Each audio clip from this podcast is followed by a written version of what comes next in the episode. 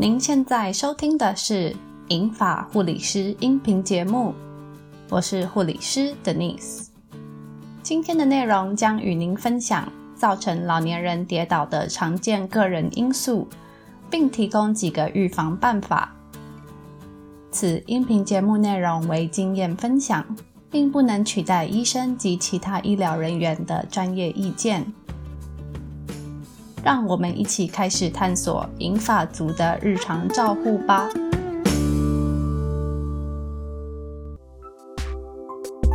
每当有老年人因为跌倒而送入医院，医院除了会针对撞击受力的部位做详细的检查，我们也要了解跌倒当时的情况、地点，评估是否有潜在的急性感染导致谵妄。是否有急性疼痛或认知障碍，也要评估病人的疾病史、用药状况、肌肉活动能力、步态，并观察是否有自卫性低血压。老年人跌倒可能是个人生理老化或疾病等内在因素造成，也可能是环境因素而导致的。全方面的评估，了解造成跌倒的原因。才能正确的移除危险因子，避免下一次的伤害。常见于生理老化过程中造成跌倒的因素，包括视力退化、频尿或失禁而急着如厕、关节疼痛或肌肉活动度下降。视力退化可能是单纯的视觉退化，也可能是眼睛疾病，像是白内障、青光眼或黄斑部病变。导致看得不清楚，较难判断周遭物件的距离及深度，而造成了绊倒或跌倒。建议定期检查视力，佩戴合适的眼镜。若发现视力产生变化，应尽早检查，配合治疗，避免问题恶化。若佩戴的是双焦点眼镜或多焦点眼镜，走路或走楼梯时更要特别留意。尤其是第一次佩戴的时候，最好握紧扶手，再踏出稳定的步伐。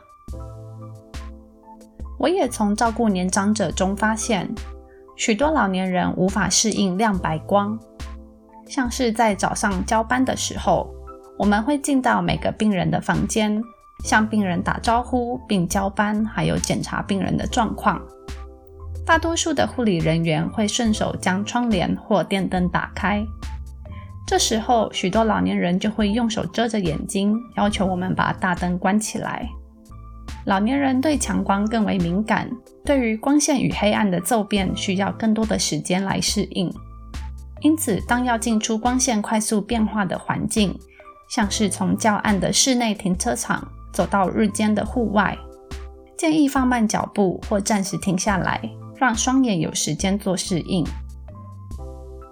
如果家里的年长者曾经因为频尿或夜尿次数多，急着前往厕所而差点跌倒，建议可以适当的使用尿壶或床边侧椅，也可以更深入的了解造成频尿或夜尿的原因，按医生建议，透过药物或生活习惯、饮食来调整解决问题。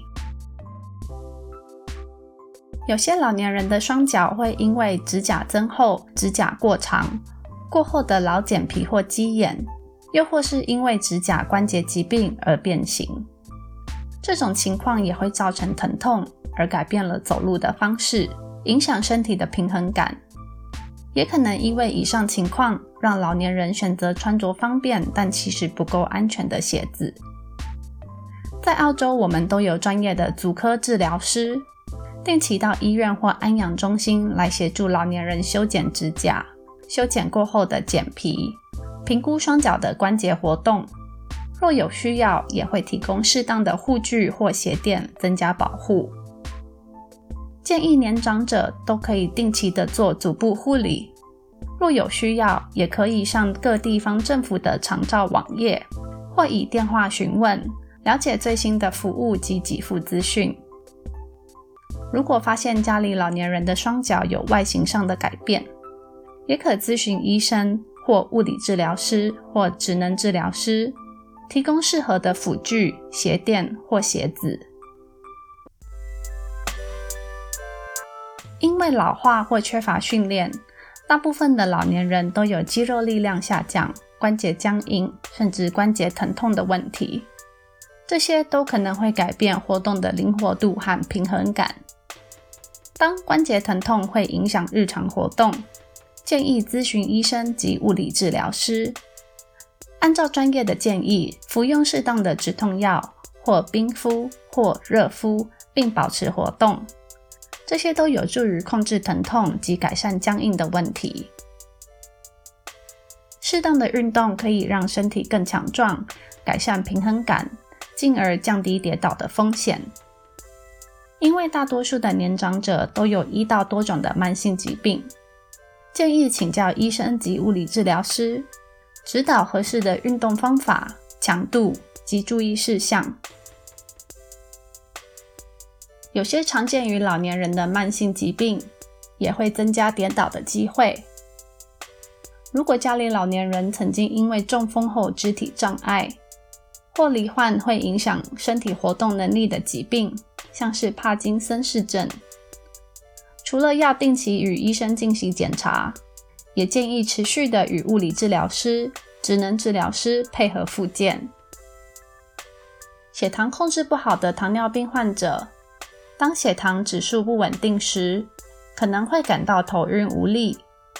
如果这样的状况重复发生，除了要监测血糖值之外，也建议回顾当下的情况：是用餐前还是用餐后？服药前还是服药后？这些资讯都可以提供给医生，以确认是否需要在饮食或药物上调整。常见老年人有头晕、晕眩的状况，建议就医，尽可能的了解造成眩晕的原因，做适当的治疗。当在迅速站立时感到头晕、晕眩或重心不稳，建议在想要站起来的时候慢慢行动。转换体位时，动作切勿太快。严重的情绪障碍或失智症。也会造成判断力下降，不易察觉周遭物件，甚至会丧失肢体活动的能力。除了药物的控制，适当的陪伴能更有效的避免跌倒。有些药物可能带有困倦、晕眩的副作用，而增加了跌倒的风险。当服药后有明显的不适，请与医生讨论。若仍无可避免，要记得在行动及变换体位的时候，尽量放慢速度。希望以上内容能让您更加了解造成老年人跌倒的常见因素，并加以注意。我们将在下集分享如何打造更安全的住家环境，来预防老年人跌倒。谢谢您的收听，欢迎到我们的脸书。银发护理师粉丝专业，按赞分享并留言给予我们建议，也可点入网站连结看完整的专题文章。